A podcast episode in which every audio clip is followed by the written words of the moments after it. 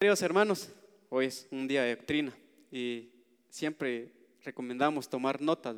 Estos son estudios que, realizamos eh, siempre para alimentar nuestra vida espiritual. Y vamos a empezar, siempre llevamos esta serie de las garantías de Dios. Y el tema de hoy es muerte de Cristo, garantía del creyente. Para eso, pues, vamos al pasaje que hemos venido estudiando por, por mucho tiempo, Romanos capítulo 8. Vamos a leer el versículo 31 al versículo 33. La palabra nos dice, ¿qué pues diremos a esto? Si Dios es por nosotros, ¿quién contra nosotros? El que no escatimonia a su propio Hijo, sino que lo entregó por todos nosotros, ¿cómo no nos dará también con Él todas las cosas? ¿Quién acusará a los escogidos de Dios? Dios es el que justifica vemos las garantías de Dios. Y es que Dios siempre ha actuado a favor de su pueblo. Dios siempre ha actuado a favor de sus hijos. Y nunca ha actuado en, su contra. A pesar de las luchas y pruebas que usted puede tener en su vida, no es de que Dios esté en su contra. Dios siempre ha actuado en favor de sus hijos, en favor de aquellos que han creído en Él. Aunque afuera hay muchos no creyentes, que en su manera de pensar piensa que Dios está en su contra, que Dios no los quiere. Por eso están en problemas, por eso están hundidos en vicios y un sinfín de cosas. Pero Dios siempre muestra su amor. Dios siempre está actuando a favor de sus hijos, de aquellos que creyeron en Él. Y esta es la cuarta garantía que estamos estudiando hoy en esta noche. La garantía de que Dios actúa siempre en favor de sus hijos. La garantía es que es esta verdad más grande, la verdad más grande del mundo. Y es la obra de Dios que hizo. La muerte de Cristo, su Hijo. Esta obra grandiosa. Y esta es una garantía que Dios nos da a nosotros, porque por la muerte de Cristo tenemos una entrada hasta el trono de la gracia. Por medio de la muerte de Cristo tenemos acceso a lo que antes no teníamos. Dios no tenía por qué actuar en favor de aquellos que siempre le hacen daño. ¿Qué lo movió a Dios a actuar de aquellos que siempre le están fallando? Aquellos que siempre desobedecen, que estén incumpliendo los mandamientos. ¿Qué lo movió a Dios? No tenía por qué actuar en favor del creyente, pero lo hizo. ¿Y por qué lo hizo? Todos sabemos, eh, todo cristiano sabe que dice Juan 3:16. ¿Qué dice hermanos?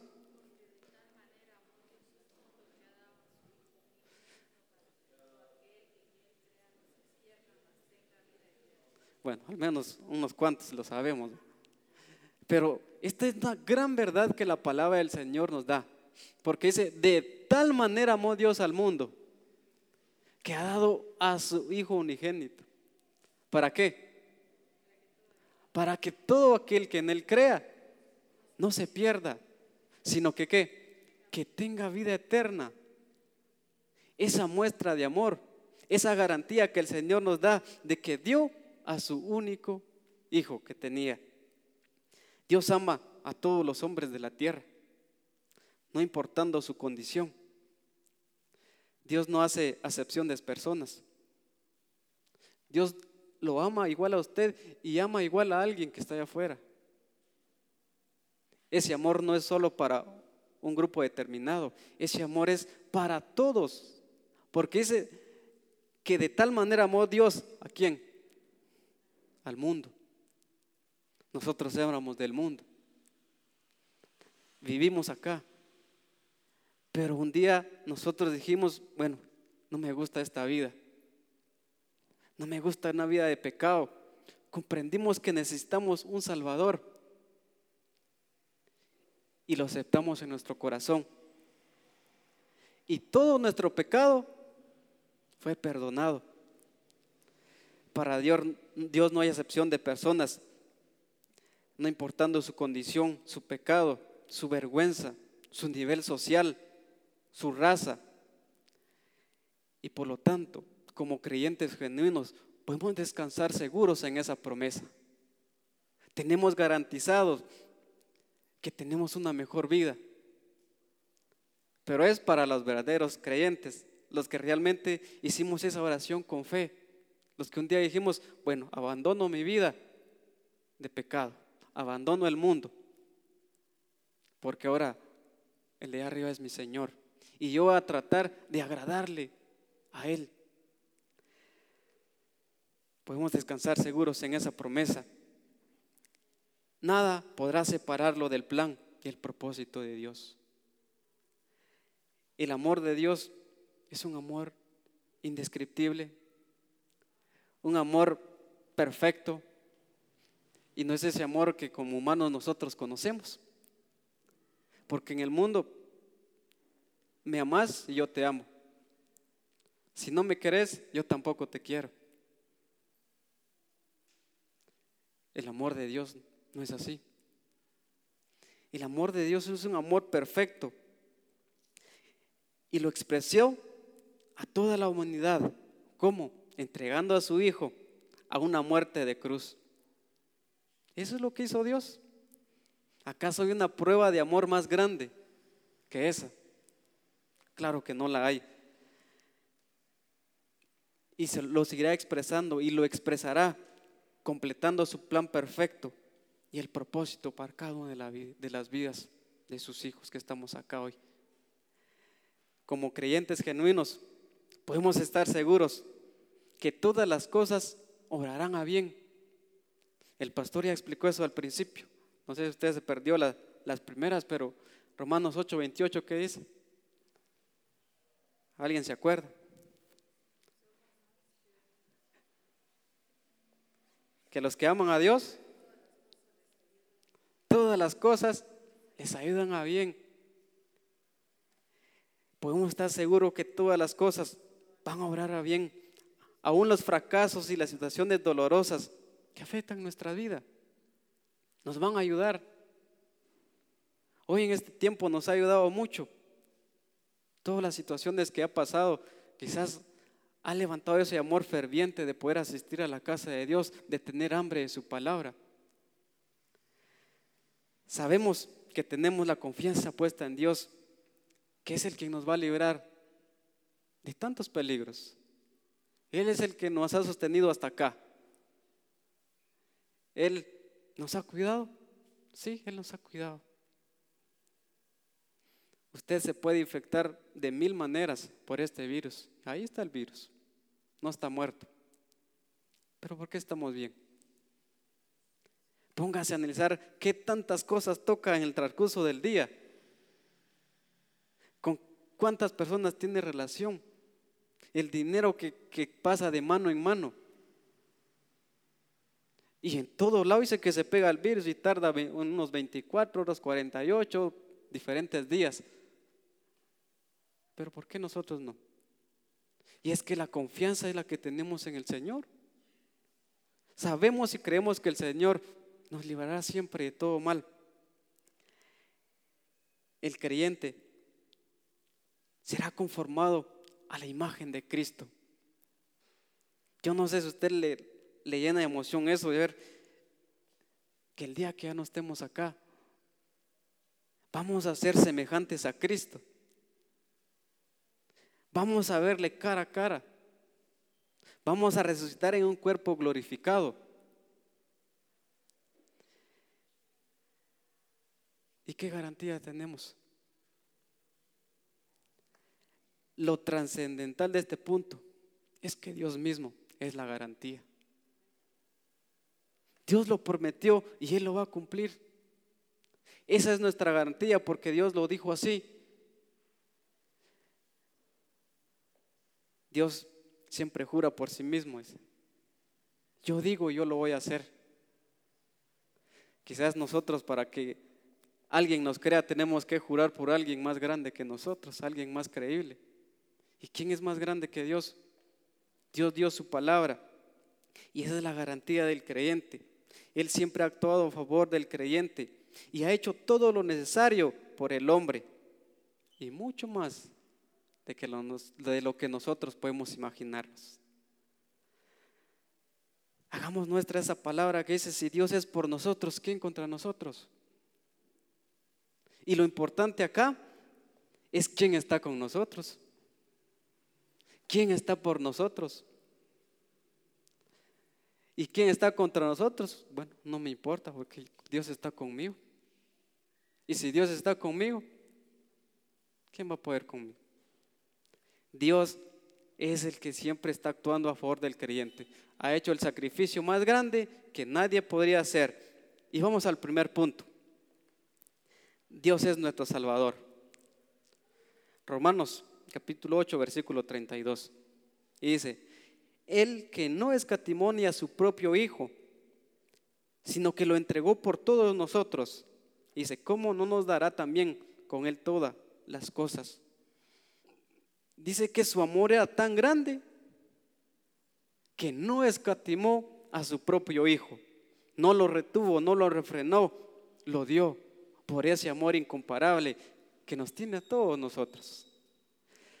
Y no cabe duda, queridos hermanos, de que esa es la garantía más definitiva de que Dios nos ama. A veces el mundo nos aborrece, a veces creemos que, nadie nos quiere. De muchachos, las muchachas más que todo creen las palabras del muchacho que le dice, mira, te entrego todo mi corazón, te entrego toda mi vida. y se la creen. Pero con el tiempo como que no es así. No tiene ninguna garantía de que lo que Él dice le va a suceder. Pero Dios lo mostró. Dios dio a su Hijo y esa es la máxima expresión de amor que Dios hizo por todo el mundo. Dios nos ama tanto, nos ama lo suficiente para también suplir nuestras necesidades tanto espirituales como materiales. Solo imaginemos a Dios, imaginemos una balanza. Dios está acá y la balanza está acá, pero está desbalanceada. Acá está Cristo y aquí está la humanidad. Dios sabe que estamos separados de Él, que estamos en una perdición eterna. ¿Qué debe hacer? Esto tiene que bajar para que esto suba. Dios ve y dice, bueno, acá tiene que morir esto. Acá esto tiene que bajar para que esto se conecte, para que esto tenga acceso a una vida eterna. Pero del otro lado está la muerte de Cristo. Dios debía tomar una decisión. Y la hizo. Dice que no escatimó a su propio hijo. Dios sabía exactamente lo que estaba haciendo. Quería que el hombre fuera librado de este mundo de luchas y sufrimientos. Y había solo un camino para llevar a cabo este propósito. Sin sangre no hay remisión de pecados, dice la palabra. Pero esa sangre debía ser una sangre perfecta, una sangre sin manchas. Y Cristo fue eso, fue sin mancha, fue sin pecado. Bajó a la tierra, ¿a qué? A morir por nosotros.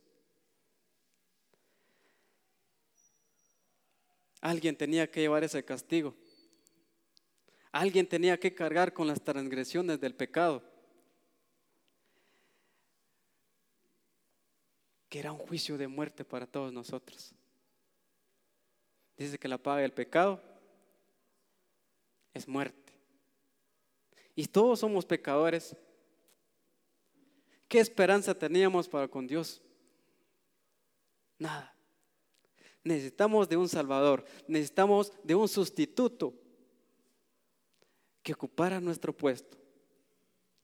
Y ese puesto lo ocupó Cristo. Dios entregó a su Hijo por nosotros.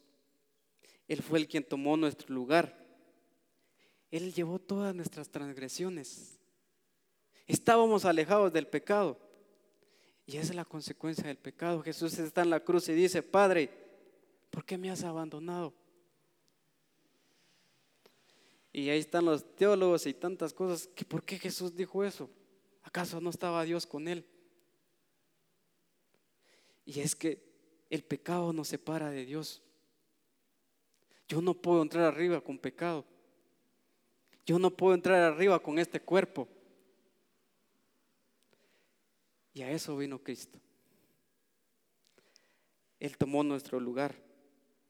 Nosotros siendo pecadores. Romanos 5, versículo 8 nos dice, mas Dios muestra su amor para con nosotros, en que siendo aún pecadores, Cristo murió por nosotros. Somos pecadores. Y solo ese amor que Dios muestra lo movió a actuar en favor de nosotros. Y ese amor tan glorioso, ese amor maravilloso, ese amor perfecto. Porque aun cuando éramos pecadores y nos rebelábamos contra Dios, Él dio lo más valioso que tenía para morir por nosotros. Y yo estuve por mucho tiempo con esta pregunta. Apenas me convertí, rondeaba tantas preguntas en mi mente y, decía, humanamente, ¿quién daría a alguien, a su hijo por alguien más? Nadie. Yo no lo haría. Ahora imagínese por alguien que, que ha hecho daño, por un asesino. ¿Usted daría a su hijo por alguien? ¿Por alguien así? Y yo me ponía a pensar, bueno, ¿qué tanto amaba Dios a Jesús? La lógica humana dice, bueno, entonces tal vez Jesús no amaba, Dios no amaba tanto a Jesús, ¿por qué lo dio? ¿Acaso eso es amor? ¿Cómo es posible que ame más a otras personas que a su hijo?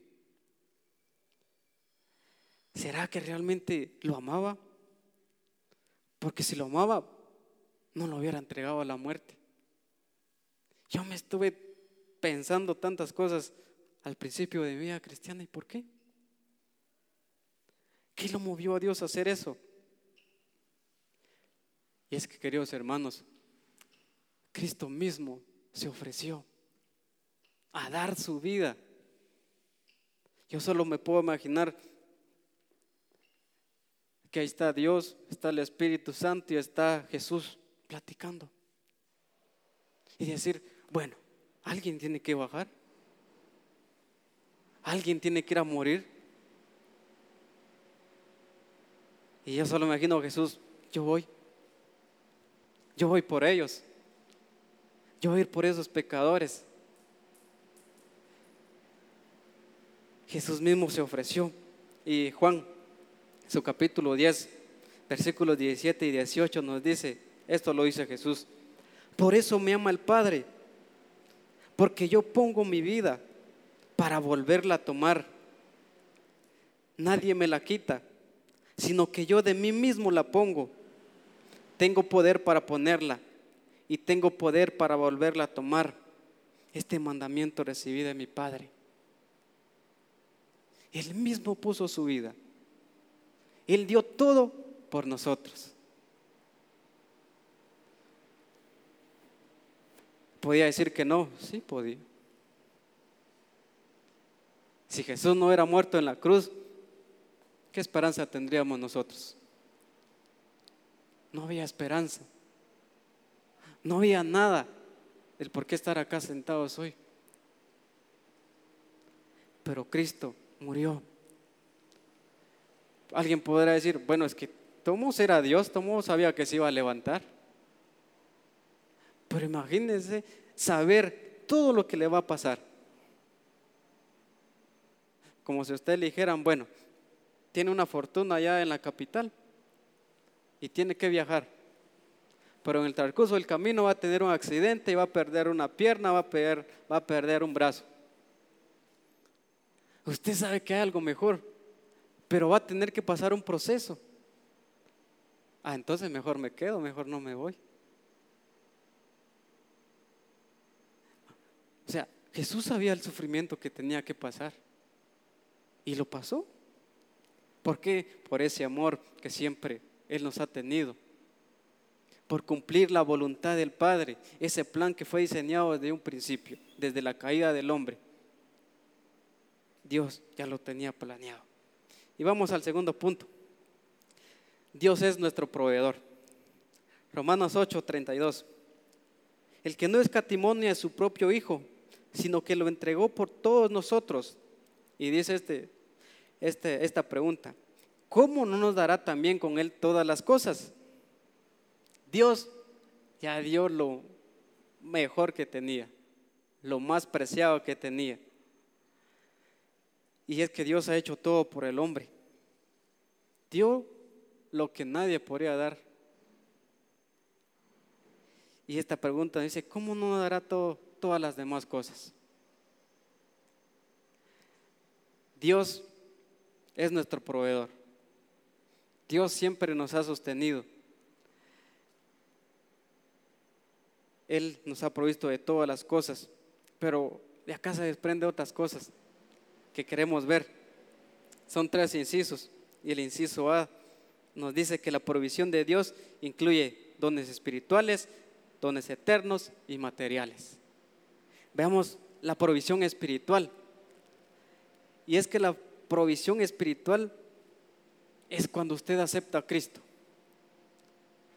Cuando usted le dice, Señor, yo te acepto como mi único y suficiente Salvador, ¿qué pasa? El Espíritu viene acá. Dios provee el Espíritu. Y ese Espíritu produce frutos en nuestra vida, que es el amor, que es la paz y es el gozo. Gálatas 5, 22, 23 nos dice, mas el fruto del Espíritu es amor, gozo, paz, paciencia, benignidad, bondad, fe, macedumbre, templanza. Contra tales cosas no hay ley. El Espíritu Santo es el que empieza a ejercer ese cambio en nosotros. Es el que nos dice, está mal, estás caminando mal, tenés que caminar por acá. Estás en un error, tenés que pedir perdón. Eso hace el Espíritu en nosotros. Cuando no lo teníamos, nos deleitamos en el pecado. Nos gustaba echarse los tragos. Y no nos sentíamos culpables, no. Era normal. Pero hoy, ¿será que cruza por su mente eso? Más de alguien le pueda decir, ah, sí, se me antoja, pero yo sé que es pecado. Mejor no. Es que es el Espíritu Santo el que hace el cambio en la persona. Y vamos con la siguiente, la provisión eterna la eterna provisión. Efesios 2, capítulo 2, versículo 4 al 7 nos dice, pero Dios, que es rico en misericordia, por su gran amor con que nos amó, aun estando nosotros muertos en pecado, nos dio vida juntamente con Cristo. Por gracia sois salvos. Y juntamente con Él nos resucitó y asimismo nos hizo sentar en lugares celestiales con Cristo Jesús para mostrar en los siglos venideros las abundantes riquezas de su gracia en su bondad para con nosotros en Cristo Jesús. Acá tenemos luchas, acá tenemos pruebas. Pero ¿qué nos mueve a estar acá? Acá quizás vamos a tener que sufrir enfermedades. Pero Dios ha prometido que nos va a salvar de esto. Dios ha preparado un lugar eterno. Allá donde no hay muerte, donde no hay llanto, donde no hay dolor. Y ese es el que Dios nos provee, la provisión eterna. Es la vida eterna que Dios le ha dado a cada uno de sus hijos, aquellos que dijeron un día, Señor, entra a mi corazón. Dios nos provee eso viene un paquete incluido. Nos ha regalado el don de la vida eterna. de vivir gloriosamente conformados a la imagen de su Hijo. Tener un cuerpo de gloria como el de Cristo. Yo no sé si usted espera ese, tiempo, pero yo lo espero. Y a veces tenemos ansia de decir, bueno, ojalá que Cristo venga. Y en una ocasión estábamos con el pastor ahí hablando y decía, bueno, yo quisiera ver a Cristo ya venir. Y él decía, bueno, yo prefiero morir y, experimentar eso. Pero estamos en la ciudadanía de que nos espera un futuro mejor. Si muero, bueno, yo sé que voy a resucitar de los muertos. Porque primera de Tesalonicenses así nos lo dice que al sonar de la trompeta dice que los muertos en Cristo van a resucitar primero. ¿Cómo será ese acontecimiento? Muchos lo vamos a vivir. Algo espectacular que va a suceder. Pero es para aquellos que un día le entregaron su vida a Cristo. Y vamos con los dones materiales. Mateo 6 versículo 31 al 33 nos dice, no os afanéis pues diciendo, ¿qué comeremos? ¿O qué beberemos? ¿O qué vestiremos? Porque los gentiles buscan todas estas cosas. Y dice este, este pedazo, pero vuestro Padre Celestial sabe que tenéis necesidad de todas estas cosas. Mas buscad primeramente el reino de Dios y su justicia, y todas estas cosas os serán añadidas dice que vuestro Padre, o sea, nuestro Padre, llegamos a, ser adoptados como hijos de Dios. Y tenemos un Padre. Y ese Padre sabe que, que tenemos necesidad. Y son las necesidades que como humanos siempre tenemos. El alimento, un techo, casa y tantas cosas que humanos necesitamos. Pero hay una condición. Dice que buscad primeramente el reino de Dios y su justicia. Y todas estas cosas os serán añadidas. Debemos de someternos incondicionalmente al reinado de Cristo y buscar hacer siempre su voluntad. Jesús le enseñó a los discípulos decir el Padre nuestro, vénganos tu reino vivir el reino de Dios acá en la tierra, que Él gobierne nuestra vida, buscar hacer siempre su voluntad. Y Dios proveerá todo lo necesario para que cumplamos su voluntad. Dios no nos va a dejar solos. Si Dios te mandó a hacer una tarea, bueno, Dios te va a proveer. De una u otra manera, Dios siempre te va a proveer las cosas. Y no promete proveer Vean este punto, porque aquí hay algo especial. No promete proveer todas las cosas, ni todo lo que deseamos, sino dice todas estas cosas. O sea, cuando habla de estas cosas, debemos regresar un par de versículos atrás. Y Jesús habla de la comida, habla del vestido, de qué vamos a beber,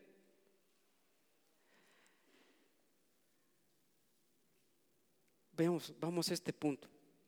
Bueno, entonces tengo que sentarme a esperar que, caiga el maná del cielo otra vez. O que, que me caiga un pedazo de pollo campero a mi mesa. No, debemos de salir a buscarlo. Dios dice, no se afanen por lo que van a comer o lo que van a beber. Y dice, Dios le provee a los pajaritos. Dios alimenta a los pajaritos. ¿Para qué? Para que se sostengan. Y dice, ¿acaso no valen ustedes más que los pajaritos? Pero veamos que el pajarito sale a buscar su comida y lo lleva al nido. No es que Dios hace aparecer el, alimento al nido de una vez, no. El ave sale a buscar y Dios le provee y lo lleva a su nido para sus polluelos. Entonces, ¿qué vamos a hacer? Salir también a buscar y Dios va a proveer. Dios va a mover lo que tenga que mover, pero vamos a tener esa provisión que nosotros esperamos. Se refiere concretamente a las cosas mencionadas, comida, ropa, vestido. A eso se refiere este pasaje. No a, a, lujos, no a lo que a lo que en, lo que yo pueda perder mi tiempo, no. Dios me va a dar lo que necesito, lo que sea una necesidad. Si yo puedo, Dios me bendice, pues bueno, yo voy a tener mis cositas también. Y vamos al, inciso B. La provisión es dada gratuitamente. Efesios 2, versículos 8 y 9. Porque por gracias sois salvos por medio de la fe. Y esto no de vosotros, pues es don de Dios. No por obras, para que nadie se gloríe. Ningún hombre puede ganar la salvación. Nadie puede hacer un mérito para ganársela. Nadie se merece nada, ni la provisión de Dios. Quizás en, lo secular, en un trabajo, usted se ve desmerar todos los días. Debe ser puntual, debe ser diligente, debe poner todo su empeño. ¿Para qué? Para ascender a un puesto. Para que le den un puesto de gerente, no sé. O acá en la iglesia, usted debe dar lo mejor de usted, el mejor servicio que tenga. ¿Para qué? Ah, bueno, vamos a ascenderlo. Vamos a escalar puestos. Pero, ¿qué tenemos que hacer para ser merecedores de la vida eterna? Dice que es por gracia, no por obras, para que nadie se gloríe. Como el mundo piensa, es que yo soy tan bueno que yo me voy a ir al cielo. Pero si no tiene a Cristo en su corazón, disculpe, pero a ir al infierno. Dios es el quien provee y suple las necesidades. ¿Y por qué lo hace? Por ese amor que siempre nos tiene. Por ese amor incondicional. Ese amor ágape que el Señor nos muestra. Ese amor que usted puede leer en 1 Corintios y su capítulo 13. De ese amor nos habla ese amor que para nosotros los humanos es muy complicado y nunca lo cumplimos. Y el inciso C, la provisión de Dios viene por medio de Cristo. Romanos 8, versículo 32. El que no escatimonia a su propio Hijo, sino que lo entregó por todos nosotros. Y dice, ¿cómo no nos dará también con Él todas las cosas? Con Él. ¿Con quién? Con Cristo. Es con Cristo que Dios nos ha dado todas las cosas. Es por medio de Él que obtenemos todo. Por eso le decía, si Cristo no hubiera venido, nosotros no tendríamos esperanza. No nos llamaríamos cristianos porque nos llamamos cristianos porque seguimos a Cristo. Alguien ya pagó ese lugar y es que Cristo nos da todas las cosas si estamos con Cristo, entonces todas las cosas nos son dadas. Seremos librados de las luchas y los sufrimientos de este mundo. Y el creyente, el genuino creyente, descansa seguro en esta promesa. No importa lo que tengamos que pasar o sufrir, Dios velará por todo lo que necesitemos. Y al final nos conformará a la imagen de su Hijo Jesucristo. Es por eso que siempre hemos predicado. Yo no sé si le impactó la prédica del domingo.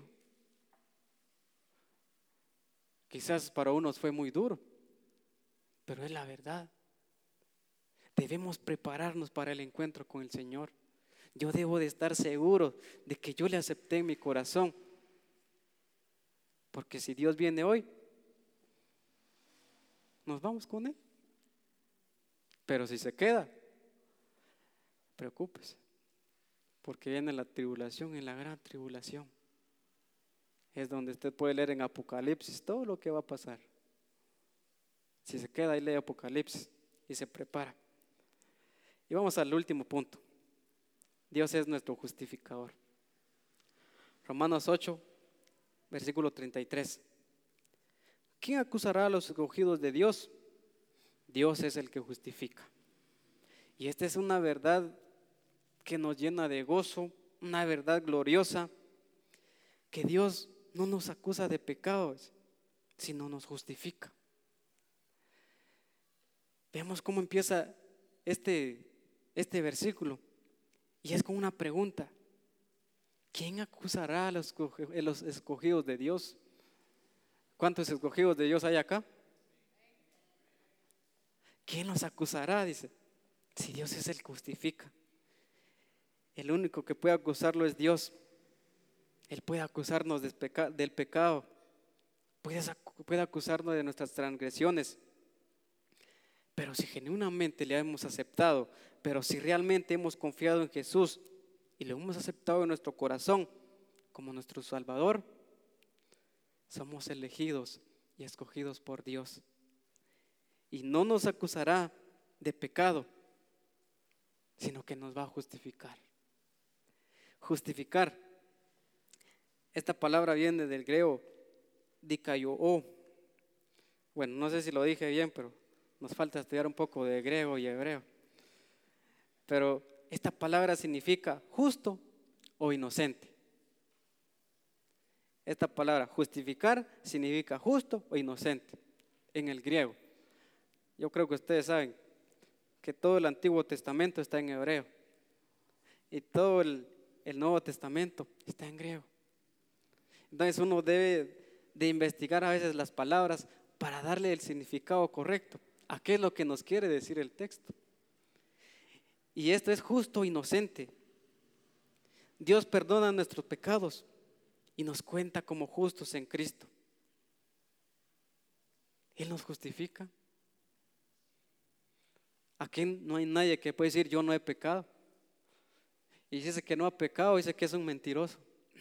Juan así lo dice. El que dice que no ha cometido pecado es mentiroso. Nadie puede decir yo soy limpio delante del Señor. Todos somos pecadores. Pero si realmente somos sus hijos, nadie puede acusarnos de nada. Somos de Dios, le pertenecemos a Él. Nadie puede venir a decirle a usted, se va a ir al infierno. Venga, le dejo a ir al infierno. Y es que en muchas iglesias se hace esto. Se manda a la gente al infierno por un pecado, por una mentira. Y a veces la gente está ahí por miedo. Yo no me quiero al infierno, mejor ahí están temerosos. Nadie puede condenarlos. Dios sí lo puede hacer. Nadie puede considerarnos un fracaso, que estemos perdidos, que somos una vergüenza, que somos unos pecadores. Si Dios es el que justifica. Ahora, entonces pequemos pues. De todos modos, Dios ya me perdonó. No se trata de eso, hermanos. Cada pecado que usted comete tiene una consecuencia. Cada pecado que usted comete trae repercusiones. Y debe preguntarse si a usted le gusta pecar, si realmente ha aceptado a Cristo en su corazón. Porque que es el que practica el pecado, no heredará el reino de Dios. Cuando usted se deleita en hacer lo malo, eso se le llama práctica. Al principio le costaba, pero después ya no. Se empezó a, le empezó a gustar. Y después como que ya no tiene efecto en su vida. Entonces, queridos hermanos, Dios nos justifica. Dios es nuestro juez y Él no juzga a sus elegidos. No pone el pecado antes que al pecador, sino que lo justifica. Y es eso lo que a veces nuestra mente nos cuesta comprender eso. Que como Dios aborrece el mundo, aborrece lo que el mundo hace, pero ama a los que están en el mundo. ¿Cómo es que Dios aborrece el pecado, pero ama al pecador? es que es ese amor que, que nos cuesta comprender como humanos. Dios nos libra de todo pecado. Si somos sus hijos, Él nos justifica en Cristo Jesús. Si usted ha creído en Cristo Jesús con todo su corazón y lo hizo con fe, esté seguro, puede morirse hoy y va a ir con su Padre Celestial. No somos perfectos. Se puede equivocar, puede cometer pecados, pero Dios no nos deja caídos, Dios no nos deja derrotados y ni se aparta de nosotros. Es más, Él está ahí siempre esperándolo a usted. No lo acusa de su pecado. Dios nos justifica y sigue su obra de perdón, sigue su obra de gracia en nuestra vida. Termino con este pasaje. Filipenses 1, versículo 6. Estando persuadido de esto, que el que comenzó en vosotros la buena obra, la perfeccionará hasta el día de Jesucristo. Acá no somos perfectos, pero va a llegar el día el que vamos a ser perfectos, con un cuerpo perfecto, a tener una vida eterna allá con Cristo. Y la garantía es la obra de Dios en la muerte de Jesucristo. Esa es nuestra garantía.